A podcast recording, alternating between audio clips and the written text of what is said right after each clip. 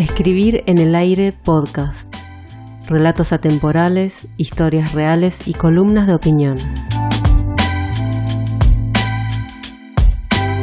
Querido amigo, desde el 2003 que no tengo noticias tuyas. 17 años han pasado de nuestro último encuentro. Se suponía que íbamos a encontrarnos ese 28 de mayo en tu taller literario.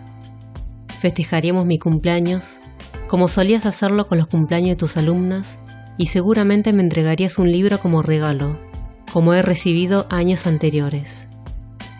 No sé si sabrás, pero nosotras seguimos juntándonos un tiempo después de que te fuiste.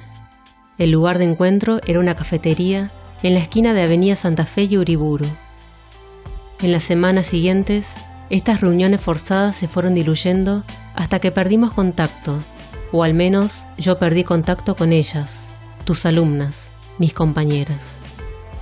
Anduve bollando un tiempo entre talleres literarios despersonalizados y otros que si bien tenían reconocimiento y fama, no era más que fábrica de clones del propio escritor que lo dirigía.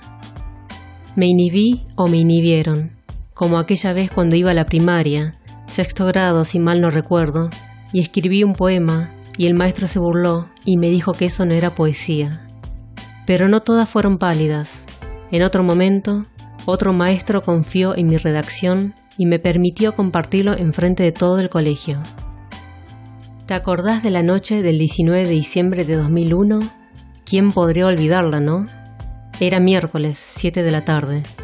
Estábamos en el taller, leyendo cuentos cortos o el relato de alguna compañera, y afuera el mundo se caía a pedazos.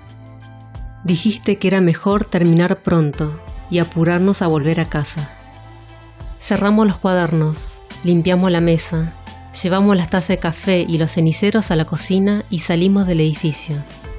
Aunque era temprano, muchos locales tenían las persianas cerradas.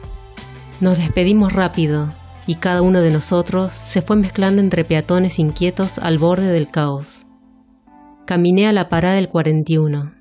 Era de noche ya y la calle estaba oscura, como siempre, pero ese día había un clima de lo más inquietante y pese a ello, yo me sentía segura en mi aura.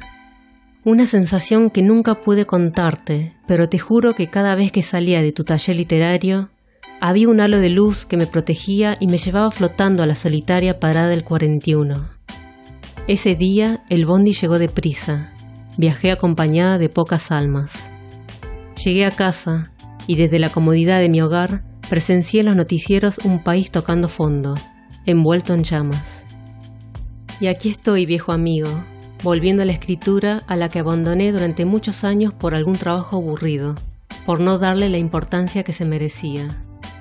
Mi mamá solía contarme que aprendí a hablar tarde, pero que al hacerlo no balbuceé, armé oraciones completas. Dicen que eso sucede porque uno piensa antes de hablar. Yo creo que a veces pienso tanto que tengo reacción tardía, y cuando quiero expresar mi opinión sobre algo ya se cambió de tema. Con la redacción no tengo ese problema. El tiempo juega a mi favor para ver dónde colocar tal palabra o dónde enlazar tal frase. Por eso las letras fueron y son mis muletas, mi cable a tierra en este mundo vertiginoso. Cada vez que escribo pienso en ti, mi amigo. Te fuiste sin avisar y quedé huérfana de maestros. En una de esas tantas noches de insomnio, redacté unas líneas conmemorativas y ahora las leo en voz alta como si de esa forma pudiera hacértela llegar. Recorro las calles de Palermo como tú tantas veces habrás caminado. Desde mi balcón observo los atardeceres rosados, color anaranjado, como imagino tú los habrás visto desde el décimo sexto piso donde vivías. Entro a la salita y veo seis sillas, un saludo de bienvenida, la cafetera puesta en marcha. Enseguida me invitas a tomar asiento mientras prepara las tazas, el azucarero y un cenicero. Coloco las masitas que compré en un plato grande donde no faltan galletitas y demás cosas ricas. Conversamos un buen rato hasta que llegan las compañeras y la charla se enriquece con las voces nuevas y el café caliente.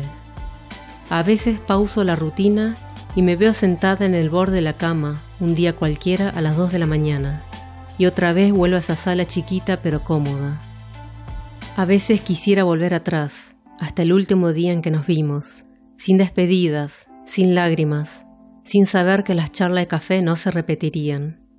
Y quizá nunca pensaste en decir adiós ni hasta luego, porque sabías que te recordaría en tus libros, en el libro que me regalaste para mi cumpleaños, en mi memoria que trata todos los días de recordar un gesto tuyo, una mirada amable, un consejo literario, tu altura considerable.